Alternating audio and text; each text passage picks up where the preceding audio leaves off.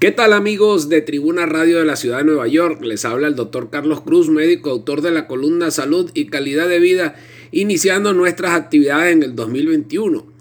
Y es que la pandemia del COVID-19 sigue dando de qué hablar en el mundo, no solo por el tema de las vacunas, sobre lo cual nos referiremos más adelante, sino que también porque en diciembre el mundo fue sorprendido con la noticia de la aparición de una segunda cepa que fue reportada por el gobierno de Inglaterra. La semana que inicia el 4 de enero, el Centro de Control y Prevención de Enfermedades de los Estados Unidos publica las siguientes estadísticas referentes al país. Total de casos 20.558.489, total de muertes 350.664, siendo la tasa de mortalidad 1,59%.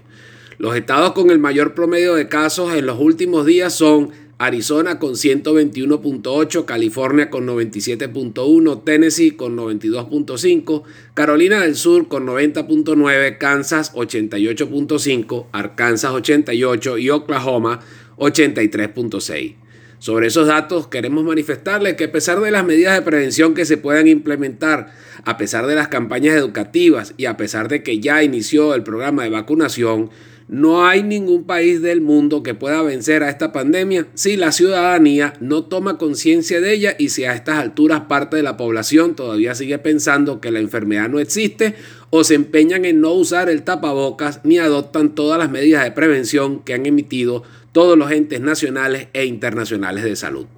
Por tal razón, la fórmula para poder combatir efectivamente este problema es en primer lugar la prevención y ahora le sumamos a ella la aplicación de la vacuna. Sobre la vacuna queremos decir que últimamente se han publicado informaciones sobre los efectos secundarios y a tal respecto debemos recordar que todas las vacunas sin excepción tienen efectos secundarios tales como malestar, fiebre, cefalea, dolor en la zona de inyección que mejoran con la ingesta de analgésicos y antipiréticos y que los casos de reacciones graves son muy escasos, lo cual estadísticamente hablando no es significativo.